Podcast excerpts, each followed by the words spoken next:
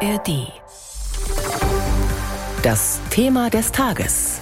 Ein Podcast von BR24. Bundesgesundheitsminister Karl Lauterbach polarisiert. Als Kritiker von zu viel Salz im Essen und von scharf gegrilltem Fleisch genauso wie als Cheflegalisierer von Cannabis. Und auch seine Pläne zur Reform der deutschen Krankenhauslandschaft stoßen mitunter auf Kritik, ganz besonders bei der CSU geführten bayerischen Staatsregierung. Umtriebig ist er, der SPD-Gesundheitsminister, aber tanzt er auf zu vielen Hochzeiten gleichzeitig? Will er zu viel? Wählt er seine Kämpfe richtig? Das haben wir mit ihm besprochen. Die Fragen stellte für das BR24-Thema des Tages unsere Hauptstadtkorrespondentin Barbara Kostolnik. Der Minister kommt nur leicht verspätet zum Termin. 9.14 Uhr zeigt die Uhr im Konferenzraum seines nagelneu umgebauten Ministeriums an der Mauerstraße. In der Ferne ragt die Charité in den Berliner Himmel. Was hat Karl Lauterbach gefrühstückt? Oh, ich erinnere mich schon gar nicht mehr. Das bei der vielen Arbeit ich kann mich nicht mehr daran erinnern, um Gottes Willen, ja. Diese Lücke bleibt jedoch die einzige im Gespräch. Hier sitzt ein Mann, der sich einiges vorgenommen und noch immer viel vorhat. Wie viele Gesetze sind denn eigentlich schon durch und wie viele kommen? Hat er da einen Überblick? Also ich bringe jetzt in Erinnerung, dass wir im letzten Jahr, ich glaube, zwölf Gesetze verabschiedet haben. Im Moment arbeiten wir an 15 größeren Gesetzen. Es gibt aber auch kleine Gesetze, die zähle ich gar nicht mit. Krankenhausreform, Digitalisierung, Finanzierung des Gesundheitssystems, Apothekenreform, Medizinforschung, überfüllte Hausarztpraxen, mangelnde Medikamente und Fachkräfte. Überall hat der Minister Fehlfunktionen, Vernachlässigungen ausgemacht. Überall scheint er gleichzeitig sein zu wollen, zu müssen. Der hohe Druck ist der zwingenden Notwendigkeit geschuldet, das Gesundheitssystem vom Kopf auf die Füße zu stellen, so sieht das der Gesundheitsminister. Die Schonzeit für ihn und seine Mitarbeiter, wenn es denn je eine gab, ist abgelaufen. Das ist jetzt eine ganz entscheidende Phase für die Gesundheitspolitik. Die Babyboomer gehen jetzt langsam in das hohe Alter hinein und wir haben ohne dies schon eine sehr alte Gesellschaft, die älteste Gesellschaft in Europa und wir sind nicht gut vorbereitet. In vielen Bereichen ist, sind die Dinge liegen geblieben und daher entscheidet sich aus meiner Sicht in den nächsten Monaten mit den Gesetzen, die wir jetzt machen, auch zu einem großen Teil die Qualität der Versorgung der Babyboomer-Generation, dieser 19 Millionen Menschen. 19 Millionen, das ist knapp ein Viertel der aktuellen Bevölkerung.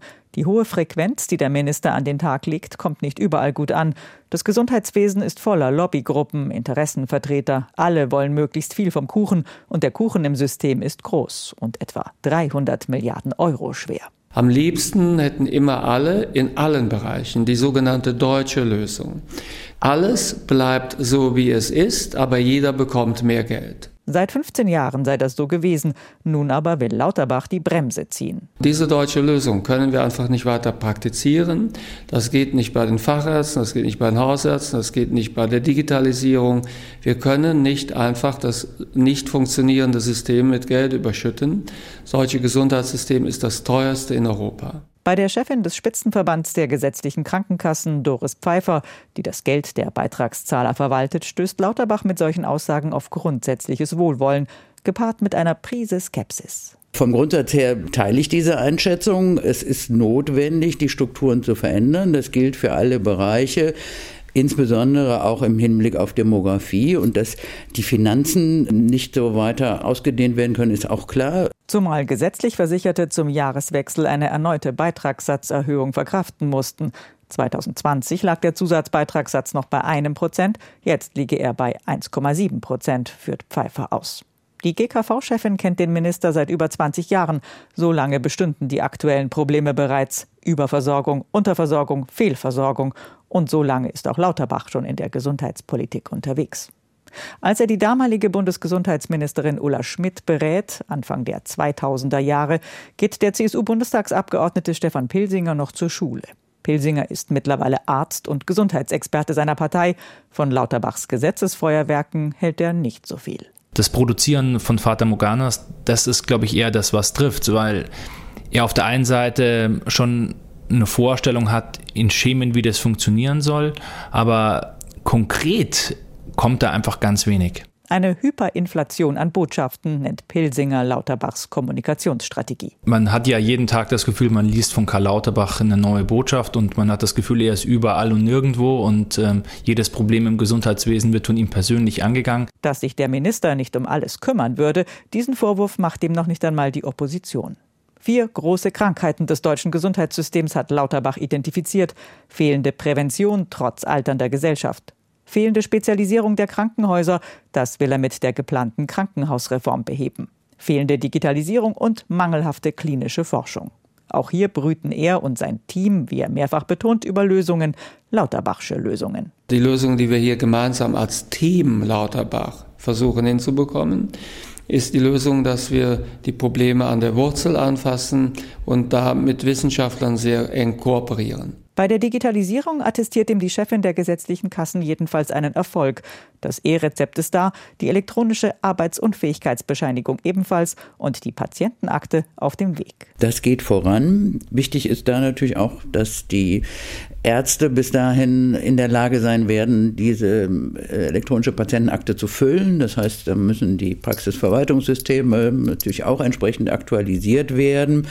Also da sind wir doch verhalten optimistisch, dass das im nächsten Jahr funktioniert. Ein Problem musste Lauterbach eher widerwillig angehen, die teilweise Legalisierung von Cannabis. Er sei zuversichtlich, das Gesetzesvorhaben im Februar im Deutschen Bundestag abschließen zu können, gibt aber zu, für einen Gesundheitsminister sei das kein leichtes Gesetz. Ich würde auch lieber in einer Traumwelt leben, wo die Alternative wäre, wir lassen Cannabis verboten und es geht dann von allein weg. Aber in der Welt leben wir halt nicht. Daher ist dieses Gesetz, was also schwierig ist, aber es ist ein Gesetz, was wir machen müssen. Was Lauterbach auch machen muss, ist die Pflegeversicherung auf stabile Beine zu stellen.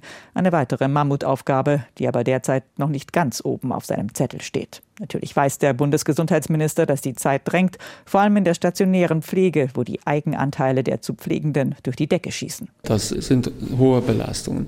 Und da müssen wir ran, das kann nicht weiter so bleiben. Auch in seinem Ministerium selbst hat Lauterbach gewirbelt. Fünf von sechs Abteilungen haben neue Leute an der Spitze, nicht parteipolitisch ausgewählt, betont der SPD-Politiker. Nach der leichtesten Übung als Gesundheitsminister gefragt, gibt Karl Lauterbach im Übrigen eine wirklich überraschende Antwort. Die leichteste Übung. Ich war ehrlich gesagt froh, dass wir einigermaßen gut durch die Corona-Pandemie gekommen sind. Deutschland hat eine sehr alte Bevölkerung, die älteste in Europa. Gemessen daran sind bei dieser Krankheit, wo das Alter ja ein so großer Risikofaktor ist, in Deutschland weniger Menschen gestorben als in vielen Nachbarländern. Alles in allem wirkt der Minister weniger getrieben, denn zufrieden. Ob er jedoch alle seine Vorhaben umsetzen kann? Doris Pfeiffer, die schon sehr lange im Gesundheitsgeschäft unterwegs ist, hat so ihre Zweifel. Man brauche einen langen Atem, um etwas zu verändern. Und deswegen gehe ich davon aus, dass auch Herr Lauterbach einiges schaffen wird, aber sicher nicht alles, was er sich vorgenommen hat. Noch hat er knapp zwei Jahre Zeit. Mindestens.